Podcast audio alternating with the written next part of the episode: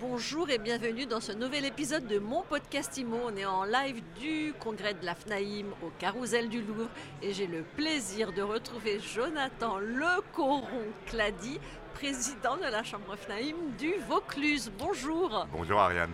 Alors comment ça se passe ce congrès, Jonathan? Bah, Il se passe très bien ce congrès. Euh, déjà, on est dans un format hybride. Euh, très heureux qu'il puisse se tenir parce que nous, on est de nouveau dans un contexte sanitaire un peu compliqué. Euh, mais restons positifs.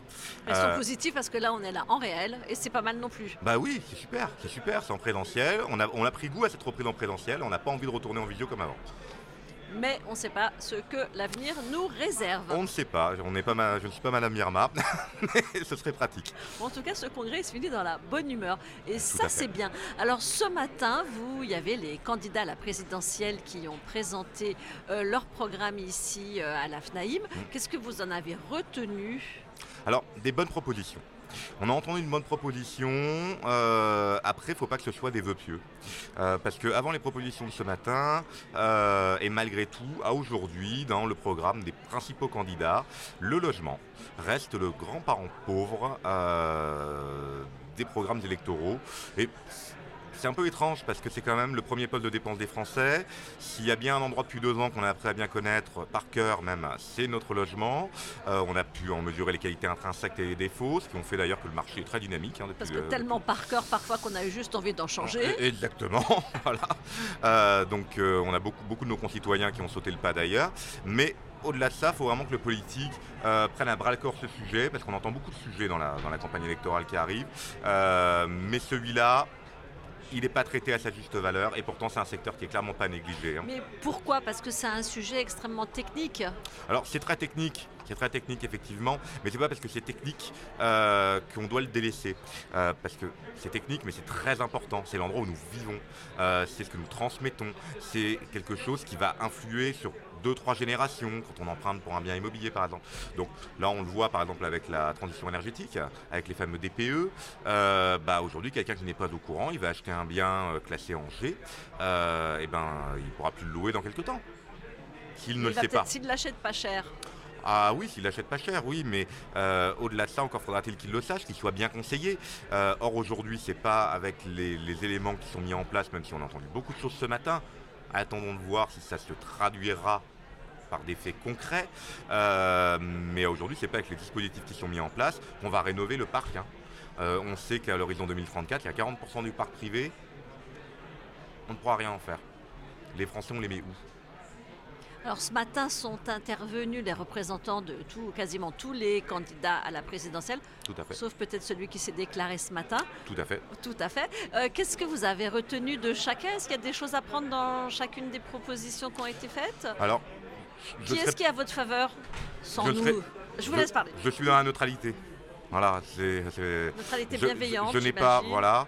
Euh, on a écouté les différentes propositions. Euh, je ne suis pas là pour être leur relais. Hein.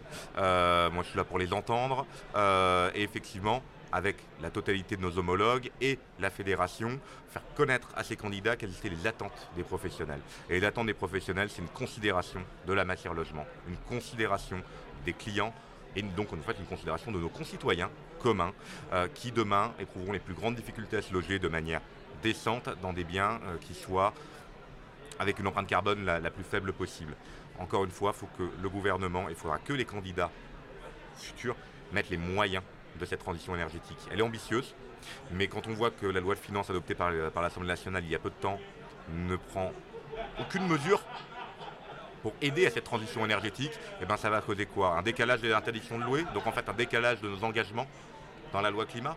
Non, on ne peut pas en permanence décaler les choses, surtout que je crois qu'au niveau, euh, au niveau climatique, on n'a plus le choix. Il faut avancer aujourd'hui. Et Aujourd'hui, on ne nous donne pas forcément, on fait beaucoup de promesses, mais on ne nous donne pas les moyens à nous professionnels qui voulons être acteurs de cette transition énergétique de le faire dans de bonnes conditions pour nos clients, pour nous-mêmes et in fine pour la population. Mais au-delà des étiquettes politiques, il n'y a pas eu une ou deux propositions qui méritent d'être. Si, on a entendu la fin de l'IFI, on a entendu euh, euh, la rénovation énergétique gratuite pour tous. Très bien, parfait. Euh, mais encore faut-il que ce soit fait et comment ils vont le faire? Voilà, ça, on ne le sait pas encore. Donc vous demandez à être séduit, c'est pas encore, c'est pas, c'est pas suffisant pour l'instant. C'est un bon début. C'est un bon début, mais euh, c'est euh, c'est sur pied. Et quand, le programme sera, et quand les programmes seront vraiment bâtis et argumentés, au-delà d'un simple effet d'annonce, euh, que là on verra ce que ça donne. Parce que ce que vous êtes en train de dire, c'est que les prises de parole d'aujourd'hui, elles ne correspondent pas forcément à un programme électoral élaboré. Ça, c'est un début. Ça commence, ça commence. La bonne chose, c'est qu'ils nous entendent, qu'ils viennent nous écouter. Ils sont en campagne en même temps. Ils sont en campagne. Mais ça prouve aussi que la FNAIM reste l'interlocuteur privilégié et particulier des pouvoirs publics d'hier, d'aujourd'hui et donc a fortiori de demain. Euh, donc c'est déjà une très bonne chose. Ça veut dire que notre voix porte, ça veut dire qu'on a encore le micro. Et ce micro, ça veut dire qu'on va le garder. Mais au-delà de ça, le... C'est pas encore concret, c'est pas encore ça. Hein. Euh, moi personnellement, je ne vais pas donner un blanc-seing. J'attends de voir ce qu'ils vont concrètement nous proposer, au-delà d'un simple effet d'annonce, parce qu'ils sont justement en campagne. Donc on, en reparle d'ici quelques semaines parce que la thématique elle va monter forcément. Ah, là, à quel point on ne sait pas, mais elle va. Pour ça, rendez-vous l'année prochaine. Hein. Rendez-vous l'année prochaine. Tout à fait. Et donc je vous fais confiance pour revenir au micro de mon podcast IMO dès qu'on aura des nouvelles. C'est toujours un plaisir, Ariane. À très merci, Merci beaucoup, Jonathan Lecoron-Clady, président de l'AFNAIM du Vaucluse. Merci, Ariane. À très vite. À très bientôt. Au revoir. Et quant à nous, eh bien, on se retrouve euh, très vite pour un nouvel épisode de mon podcast IMO à écouter sur toutes les plateformes de téléchargement et bien sûr sur MySuite IMO.